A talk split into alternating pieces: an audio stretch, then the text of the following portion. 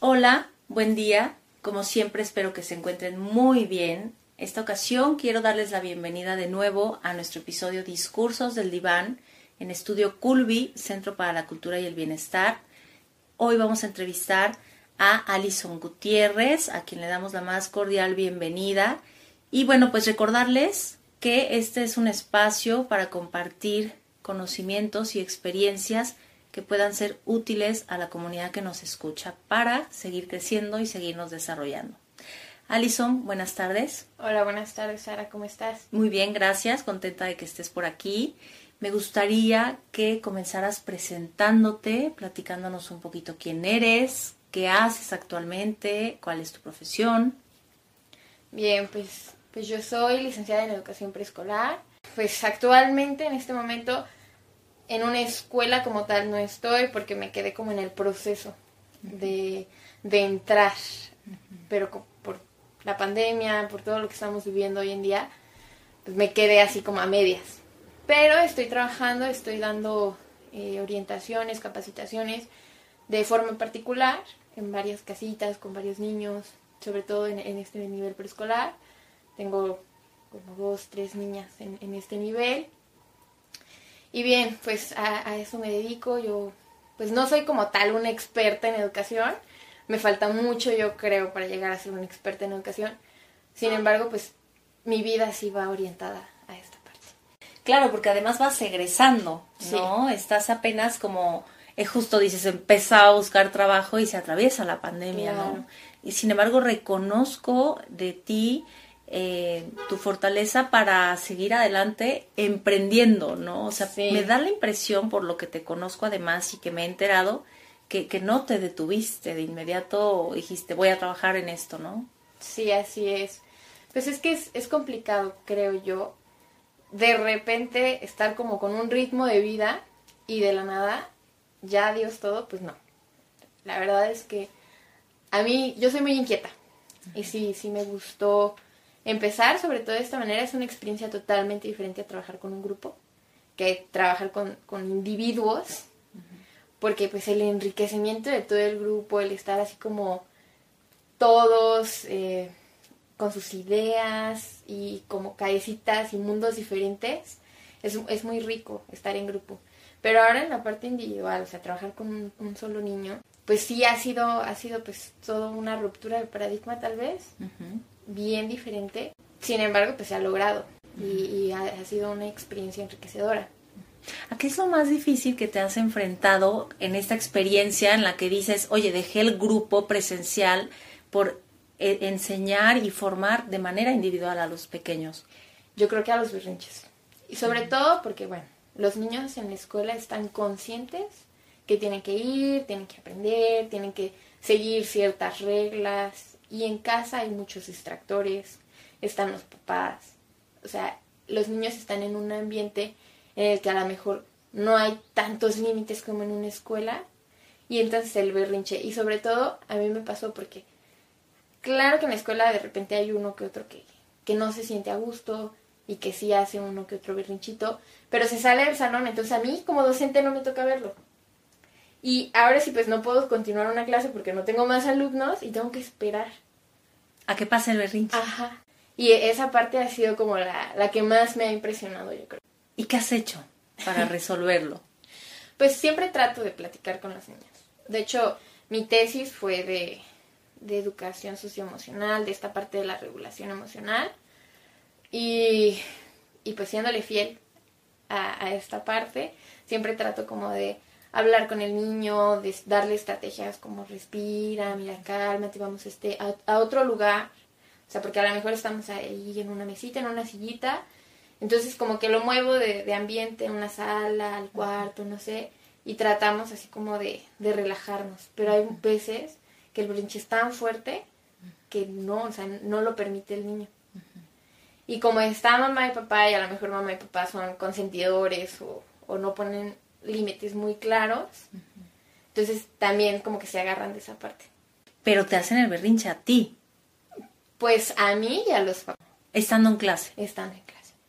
y que me da la impresión que efectivamente te está tocando entrenarte en esta área porque, como bien lo dices, a lo mejor en la escuela cotidiana, como era anteriormente o tradicional, sacabas al niño y lo mandas psicopedagógico o alguna cuestión así. Sí, claro. Sí, ahora es pues reestudiar, porque sí, yo sí me puse a investigar como qué puedo hacer para calmar estos berrinches, ¿no? Y lo que más encontré pues fue autorregulación emocional. Pero o sea, hasta cierto punto hay veces que son tan fuertes que simplemente los tienes que dejar pasar. Oye, ¿los papás qué hacen?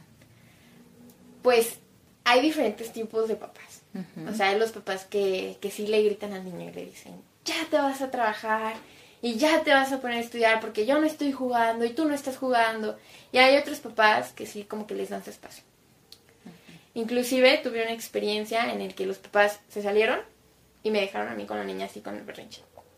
Bueno, un poquito de tu experiencia actual, ¿no? Que claro que no te, te, esperabas esta situación, igual que toda la, mayoría de las personas que no nos esperábamos esta situación y, que te está tocando enfrentarla, ¿no? Lo importante es que veo que trae dos recursos de tu tesis, ¿no? De tus estudios anteriores y que los estás poniendo en práctica ahora. Sí, sí, la verdad es que pues me sirvió, me sirvió mucho ese ejercicio de investigación para ponerla en práctica ahora en, este, en estas situaciones. Que a lo mejor no me esperaba que fueran así porque las estrategias que yo investigaba o así eran como para todo el grupo y me ha tocado adaptarlas. Claro. Oye, ¿cómo son las clases? Cuéntanos un poquito. ¿Tú asistes? ¿Cuántas horas estás con los niños? ¿Qué días? ¿Cómo es la pues dinámica? Pues ahorita únicamente estoy trabajando lunes, miércoles y viernes. Asisto, las horas que más asisto son tres la que menos he asistido es de una hora. Pero sí, yo siempre recomiendo que sea más de una vez a la semana, porque ¿qué pasa? Si voy una vez a la semana, una hora, a lo mejor ya pasó toda una semana y el niño ya no va a recordar lo que vimos a clase pasada. Entonces es retomar y a lo mejor el avance, porque sí, claro que hay avance, pero no es tan significativo. Y, por ejemplo, tengo esta otra niña que trabajó tres horas, tres veces por semana y, la verdad es que ha avanzado muchísimo. Yo veo sus clases en línea porque estoy ahí, tiene ella como 40 minutos de clase en línea y yo veo que el avance en esa clase pues no es tan significativo como lo que hemos trabajado y yo en lo individual. Pero ¿cómo es? ¿40 minutos de clase en línea diaria? Tres veces por semana español y tienen dos veces por semana inglés. Pero solo 40 minutos. Solo 40. En todo el día. ¿Y el resto del día, día qué hacen los niños? pues de repente si les dejan una que otra tareita o de plano descansar.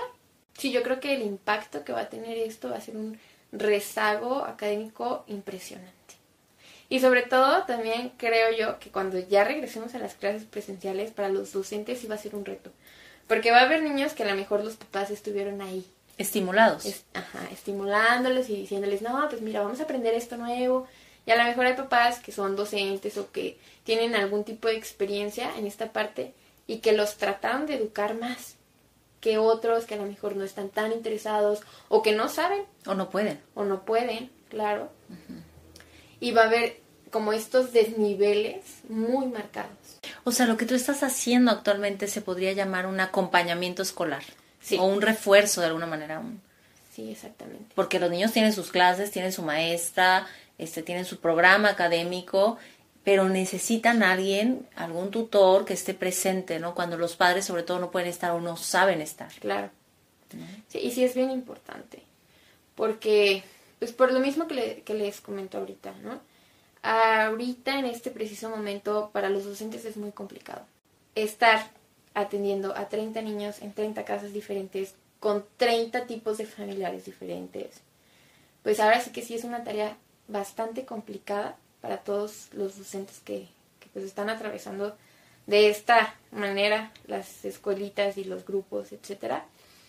Pues sí, sí es complicado y a lo mejor hay papás que no son tan comprometidos o, que simplemente no pueden por, por, lo mismo, ¿no? El trabajo, el tiempo, mil y una actividades.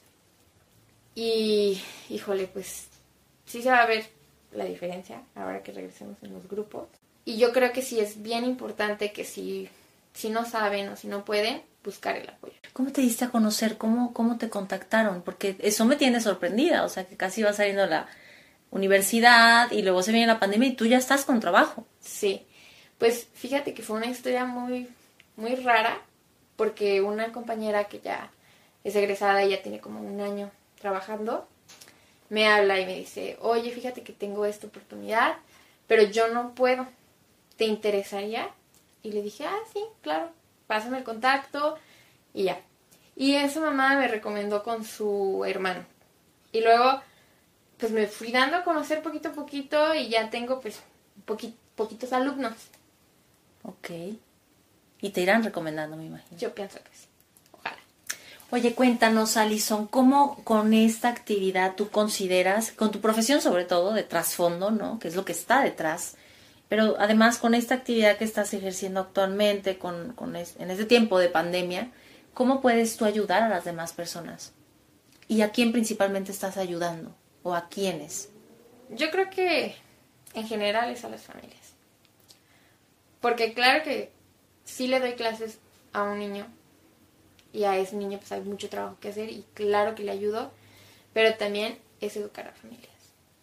Y por ejemplo, decirle a los papás, hay que practicar esto, este, mire, le cuesta mucho trabajo esto, pero hay que seguir reforzándolo. O pregúntele a sus niños a qué vieron y que lo sigan, sí, ejerciendo, practicando, para que no olviden esos contenidos. Entonces yo, yo pienso, quiero creer, que el bien que estoy haciendo en este momento no es solo al niño, sino a la familia entera. Claro, porque te estás involucrando más que con la escuela tradicional, ¿no? estás entrando a las casas de las familias y, y, observando la dinámica y, delegándole además funciones importantes a los padres, cuando antes realmente el maestro se hacía cargo de la mayoría de las funciones educativas, ¿no? Sí.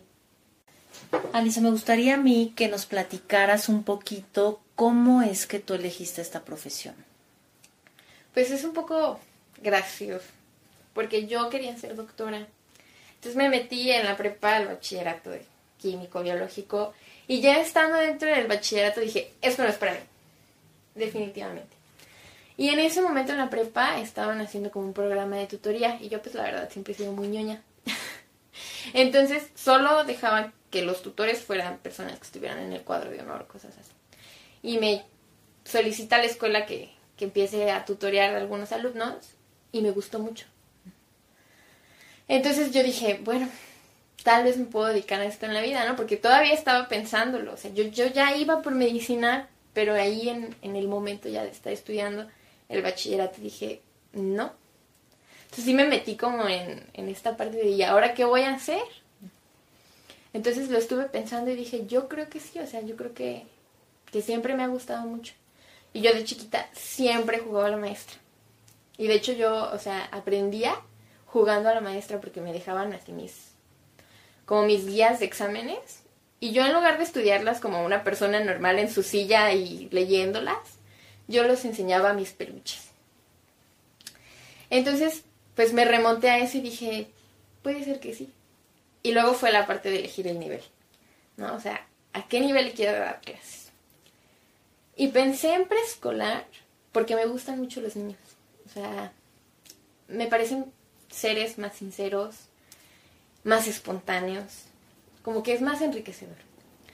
Y dije, yo creo que preescolar. Ya estando en la carrera, dije, híjole, creo que me equivoqué de nivel. Y cuando empiezo a dar más prácticas, porque antes eran prácticas así de un día, dos, una, una semana entera, cuando ya empiezo a dar prácticas como del mes, digo, definitivamente no me equivoqué de nivel.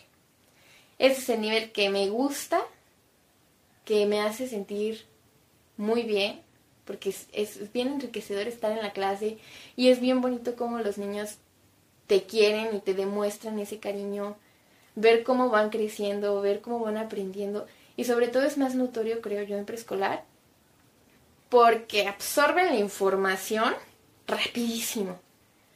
Sí, sí, es impresionante. Y luego, por ejemplo, ver cómo no escribían y hacían un garabato o un dibujito y empiezan a hacer letras, empiezan a hacer números. Ay, no, es, es una experiencia bien bonita. Y ya estando dentro de la carrera, pues sí me di cuenta de esta parte y como que le di un poquito más de propósito.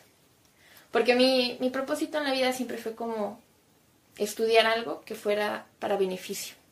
Por eso medicina. Y ya estando en la carrera de educación, híjole, me di cuenta que hay mucho que trabajar y que se puede dar un beneficio increíble. Con eso. Te veo sonreír y como que te quedas sin palabras, en serio. Y me encanta tu sonrisa, Alison, porque se nota que efectivamente estudiaste lo que era para ti, sí. ¿no? Sin embargo, hubo duda, ¿no? O sea, y comentas que en algún momento incluso dudaste del nivel escolar que te estás dedicando, pero ¿en qué estuvo que lo confirmaste? Porque después vuelves a, vuelves a reafirmar, sí es lo mío y sí me gusta. Es que en un momento mmm, no me gustaba tanto preescolar por el tipo de evaluación que es, por el tipo de burocracia que es y todo. Es más difícil porque, por ejemplo, en primaria se evalúa con los exámenes, o sea, es como más facilito y los niños tienen un poquito más de conciencia, ya están más acostumbrados al sistema. Y yo sí pensé, yo dije, híjole, yo creo que sí me equivoqué. Porque a lo mejor no les tengo la paciencia o no me gusta hacer este tipo de trabajo. Y ya te digo que empiezo a, trabajar un poquito más de tiempo con los niños, me doy cuenta que definitivamente me encanta, porque me encanta ver este proceso, este crecimiento que es tan notorio. Sí, eso es lo que a mí más me gusta. Sí, cuando demuestran la genialidad, ¿no? Sí. Oye, Alison, ¿y qué es lo complicado de la evaluación preescolar? Híjole. pues no hay como tal... Mm, Estás hablando de cosas muy interesantes y me pregunto, cuando hablas de la evaluación continua, como que marcas la diferencia de que en otros niveles superiores o más avanzados al preescolar no sucede la evaluación continua. Sin embargo, en la universidad donde yo doy clases nos han ya estado invitando a hacer evaluación continua, incluso desde que hará unos seis años que daba clases en preparatorias, ya me estaban invitando a hacer evaluación continua. Eh, claro, imagino que depende también del modelo educativo, de la escuela, ¿no? Y del programa. Pero yo quisiera preguntarte ahora, estamos en una época de cambios, ¿no? Esta pandemia nos está trayendo crisis y cambios y, revoluciones en, en, ideologías, en normatividades, en sistemas ¿Tú consideras que el sistema educativo vaya a cambiar? Es como pensar en un pronóstico futurista, ¿no? Yo pienso que en específico con esto de la pandemia, a lo mejor va a tener más importancia la higiene, la salud, que sí están contemplados, pero no tienen como la importancia. No les dan eh, el, Tanto, el valor y tanto tiempo de trabajo. O sea, en preescolar yo te puedo decir que trabajamos el lavado de manos, el cepillado de dientes, la jarra del buen beber y el plato de buen comer. Y prácticamente es todo lo que se ve de salud. Y yo pienso que con esto, además de formar otro tipo de hábitos en las escuelas, sí se le va a dar más importancia y sí se va a tratar de, de que tenga el valor y sobre todo también de decirle a los padres, educar a los padres en este valor. Exactamente. Yo estaba escuchando que es posible que incluso se les involucre en el aseo del inmueble y de los muebles, ¿no? O sea, barrer, trapear, limpiar. Y qué necesario, ¿no? Que, que, sepamos hacerlo porque a veces ni para barrer somos buenos en algunas ocasiones, ¿no? Entonces, bueno, muy importante. Pero a ver, ahora me quedo yo pensando también en este tema de qué hay de la sana distancia, qué tanto esto podría evitar el famoso bullying, eh, la intolerancia a los demás, el acoso, los golpes, la agresividad. Híjole, yo pienso que, por ejemplo, a nivel escolar es muy difícil que se respete esta sana distancia. Porque también uno involucra mucho el juego, el estar sobre todo mucho con el grupo. Pero pues bueno, habrá que respetarlo, habrá que regresemos, ¿no? si, si va a ser un tema importante, a lo mejor difícil de lograr porque también los niños, pues, uno los, por ejemplo, yo pongo las mesas en, en diferentes espacios y como quieren estar en el amiguito, ya de repente la mesa está muy cerquita de la otra. Entonces tengo que ir recorriéndolas, ¿no? Entonces los, los mismos niños se van a ir moviendo para estar precisamente con el amiguito platicando, jugando o copiándole. sí, pero pues al final de cuentas sí será un valor que deberá promoverse y deberá mm, pues llevarse a cabo, ¿no? Y a lo mejor poner las cintas respetando esta parte. Y lo que tú dices del acoso, pues a lo mejor sí va a haber, mm, pues, un impacto, porque precisamente no van a estar tan cerca como para poder golpearse o para poder molestarse. Sin embargo, yo creo que el acoso hay que tratarlo como tema en las clases, no tanto evitándonos, porque de todos modos el día que podamos volver a estar juntos va a reaparecer. Entonces, más bien yo creo que es un valor que se debe de impartir en, en varias clases y sobre todo pues el respeto, ¿no? Fomentarlo dentro del aula. Pero me parece muy interesante que hables de salud y, y, que al final de cuentas creo que apunta al bienestar, ¿no? Sí. Porque claro que es cierto que en Occidente nos hemos olvidado mucho de voltear hacia adentro y de cuidar elementos tan básicos como la salud, ¿no? Leía el otro día una frase de una persona importante que decía que para cambiar el mundo hay que empezar por tender la cama, ¿no? Y realmente a veces estamos pensando más en cuestiones a lo mejor matemáticas, externas, universales, o en hacerle bien al otro, pero nos olvidamos de nosotros mismos, ¿no? Sí, claro. y, y creo que apuntando a estas cuestiones tan básicas como es la salud, a lo mejor puede haber un, un impacto diferente en la sociedad, ¿no? Sí, claro. Pues al final de cuentas son valores que hay que promover dentro del aula y dentro de casa. Porque no nos podemos enfocar únicamente a estudiarlo como tal en, en la escuela y dejarlo de lado en casa. Entonces hay que educar tanto a padres como a niños y que todos estén como en esa armonía. Oye, Alison, ¿y, ¿y cuál ha sido el impacto que tú has visto que han recibido los padres y los niños con la pandemia, con estos cambios? Híjole, yo creo que hay como dos vertientes. El que ya no aguantan a los hijos porque a lo mejor no estaban cerca, estaba rota la familia, pues por muchas razones. Y el otro de que sí se ha acercado, de que sí ha habido como este apoyo, esta armonía. Entonces yo creo que aquí sí hay dos vertientes muy diferentes y creo que tiene mucho que ver con el estilo de vida.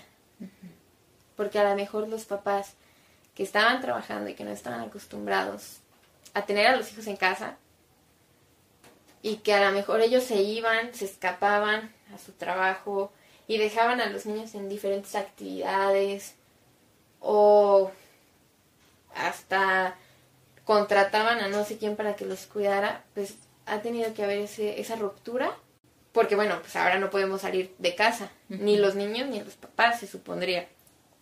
Y ha tenido que haber ese acercamiento y es reeducar, armonizar. Se están reencontrando, ¿no? Sí, y, de repente no es fácil para ellos cuando estaban tan acostumbrados y favorecidos por la distancia que ponía el trabajo y la escuela, ¿no? Fuera de casa. Sí. ¿Y has encontrado que algunas de estas familias ya se estén integrando o siguen violentándose, siguen manifestando esa inconformidad por la cercanía? Quiero creer que sí se han estado reencontrando, que sí han estado trabajando juntos, porque también se ven los avances que tiene uno eh, a la hora de los aprendizajes. Sí se nota que, por ejemplo, a lo mejor el papá sí estuvo ahí reforzando, haciendo la tarea.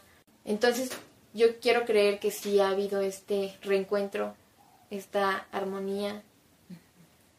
Pero claro, o sea, no, no todo es miel sobre hojuelas, también los niños a veces son muy, muy berrinchudos o muy desordenados y pues claro, saca de quicio, ¿no? Pero yo aconsejo tranquilidad, o sea, respirar los dos, tanto padre como hijo, porque a lo mejor ya estás hasta la coronilla de que esté llorando, entonces hay que enseñar a los dos a respirar, tanto al papá como al niño.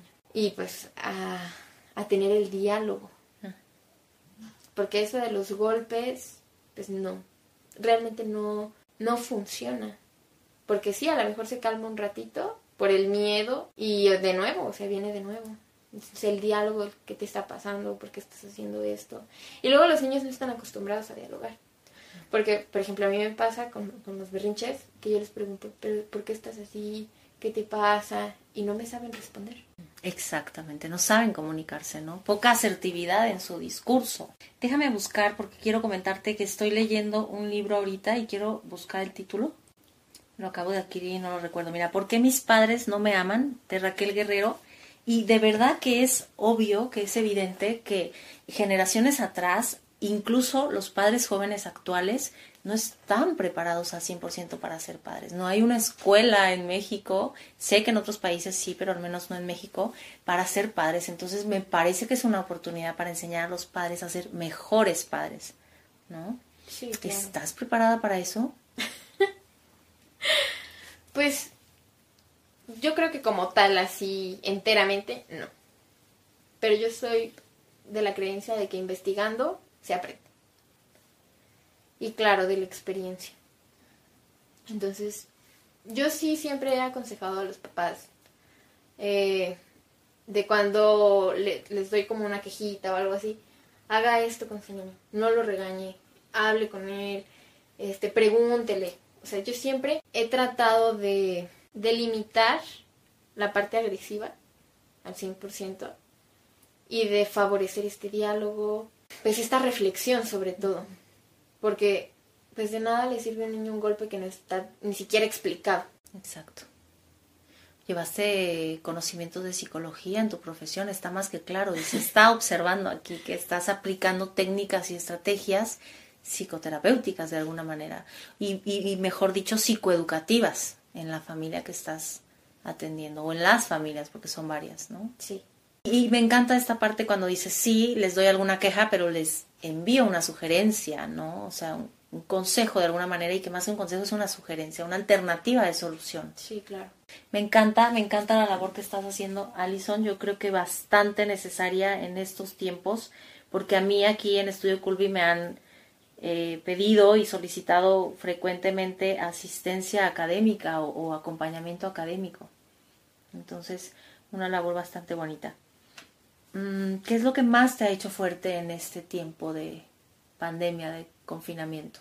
Creo que la ruptura de paradigma me ha hecho ver la educación tal vez de un diferente modo, de, no estar dentro del aula. Y sí, he aprendido, he aprendido más con, con los niños, porque al final de cuentas ellos aprenden de mí, pero yo aprendo el doble de ellos. Como te decía, cada cabecita es un mundo diferente y cada cabecita hay que tratarla de un modo diferente. Y cuando, bueno, yo estoy segura de que cuando yo regrese al grupo voy a ver más la individualidad de cada uno de mis alumnos. Claro. Va a ser más fácil que puedas atenderlos de manera personalizada, no por grupo, ¿no? Y qué necesario es eso, sí. la evaluación individual por competencias también, ¿no? ¿Sabes cuál es tu propósito de vida, Alison? Ayudar. Ayudar, a la gente. Beneficiar. Sí, definitivamente. ¿Por qué crees que la educación o la formación académica sirve a las personas? O, sea, ¿por qué tú crees que al educar estás ayudando? Porque es un arma. Y tanto para bien como para mal. Mm, para mal, ¿por qué? Porque puede haber docentes que a lo mejor eduquen hacia este tipo de violencia. Porque ya, sabes, ¿no? Las maestras que son súper exigentes, súper regañonas, eh, que todo el tiempo es estar quejándose con los papás y fomentando este ambiente familiar pues caótico y yo creo que la labor que yo estoy haciendo es ayudar tanto a padres de familia como a niños a armonizar y sobre todo a obtener no solo conocimientos como lo que es español, matemáticas, etc., sino a reencontrarse con uno mismo, aprender a conocerse, aprender a autorregularse, aprender a cuidarse, que es básico, creo yo. Me encanta tu vocación. Hay una conferencia, no sé si la has visto, de Fernando Sabater en YouTube, que habla de la ética profesional para enseñar, bastante interesante y justamente menciona esto que tú dices, o más bien que puedo notar en tu respuesta de educar con amor de alguna manera, con amabilidad, ¿no? Con propósito, no nada más de una manera rígida, estricta y exigente, ¿no? En donde tienes que dar un resultado y además el resultado que el docente está exigiendo, sí, claro. de acuerdo a su percepción. Sí, para mí siempre va a ser más importante que el niño aprenda mm, qué le gusta hacer, qué no le gusta, cómo cuidarse, cómo identificar sus emociones, cómo regularlas, que sepan las letras, que sepan los números, que sí es bien importante, porque al final de cuentas los contenidos están por algo, pero a mí me interesa más que el niño sepa de sí mismo, porque aprender las letras y los números lo puede hacer cualquier día. Exactamente. Sí, el contenido está allá afuera, ¿no? Basta que lo busquemos, que, que, pidamos la ayuda, que abrir, bueno, abrir un libro, perdón. Entonces, eh, efectivamente estoy muy de acuerdo contigo. Cuando yo comencé a estudiar psicología, yo, yo me preguntaba por qué desde el kinder no llevamos la disciplina de la psicología. ¿Por qué no nos enseñaron a relacionarnos mejor con los demás, a ser más respetuosos y sobre todo con nosotros mismos? Claro. ¿no? Entonces está muy interesante que, que estés trabajando con esta perspectiva también. Alison, estamos pasando por un momento difícil eh, de manera internacional. Cada quien yo creo que lo está viviendo a su manera, ¿no? Hay personas que mm, a lo mejor se están viendo más afectadas económicamente, otras este, emocionalmente, otras mentalmente, otras a lo mejor ni siquiera lo están sufriendo tanto, ¿no? Al final cada quien tiene su propia perspectiva, ¿no? Sin embargo, yo te veo a ti muy fuerte, te veo adaptándote a la situación con tus pequeños, que además es más fácil que se adapte un pequeño que un adulto, ¿no? O alguien de la tercera edad. Y sin embargo, em, me gustaría que con esta fortaleza, pero a la vez esta nobleza que tienes por dentro de esta humanidad, nos mandaras un mensaje o le mandaras un mensaje a la audiencia que pudiera ayudarle a, a salir adelante con esta situación. Pues yo creo que lo más importante, ahora, aparte de cuidar tu salud, o sea, de quedarse en casa si es posible o de salir con las medidas, porque al final de cuentas es la vida a la que nos estamos jugando, es cuidar nuestra mente. Y si necesitas apoyo terapéutico, ir a terapia o, o, buscarla por medio de línea o por teléfono, como sea. O sea, si necesitas a lo mejor que alguien te escuche, mmm, no tanto salir, porque bueno, no se puede en este momento salir, pero sí buscar sobre todo el apoyo, mantener sana nuestra mente, porque pues es esencial, tanto nuestro físico como nuestra mente, mantenerlo saludable. Claro, en equilibrio, ¿no? Sí, porque como bien dices, está más que claro que con el lavado de manos, con el gel que cargamos, con los alimentos que estamos consumiendo más saludables, con estar conservados en casa, ya estamos cuidando nuestro cuerpo, ¿no? Pero ¿qué hay con la mente? ¿Qué hay con la angustia, con el miedo, con la desesperación, la incertidumbre, ¿no? Sí, claro. Qué bueno que lo tienes así de claro y que además es ese granito de arena que estás sumando a tu trabajo, ¿no? Alison, ya casi para cerrar esta entrevista, me gustaría que compartieras cuál es el objetivo del taller infantil de apreciación artística que estás promoviendo actualmente aquí en Estudio Culvi y también tú de manera particular desde tu casa. Claro, pues el objetivo del taller es acercar a las familias, precisamente. Porque muchas veces, estando en casa, ya no se nos ocurre como padres, eh, pues, qué hacer, ¿no? Y sobre todo, qué hacer para acercarnos con nuestros hijos. Entonces, el objetivo de este taller, además de aprender un poquito lo que es la apreciación artística, que es música, danza, teatro y artes plásticas, y sobre todo este acercamiento a través de juegos o de actividades guiadas. ¿Cómo son esos juegos o actividades guiadas? Por ejemplo, mm, yo, yo pongo una coreografía y ellos tienen que seguirla y va creciendo, ¿no? Entonces es el reto y es el juego de seguir eh, la coreografía entera. O, por ejemplo, mm, el juego de las charadas, este que es muy muy enriquecedor para expresarse de forma corporal. Y por ejemplo, vamos a hacer unas masitas y voy a ir diciéndoles pasito a pasito cómo crear algo este, bastante bonito, bastante interesante, que ellos pues al final de cuentas lo tienen que hacer en casa, no voy, no voy a poder estar yo observando que lo hagan de forma correcta, pero sí voy a estar yendo paso a paso para que tengan el resultado que esperan. Claro, porque es importante que nuestra comunidad sepa que este taller, pues ahorita es online, ¿no? Esa distancia es a través de conexión por medio de internet y a través de alguna plataforma, ¿no? Como Zoom, no sé cuál usas ahorita, Google Meet puede ser también.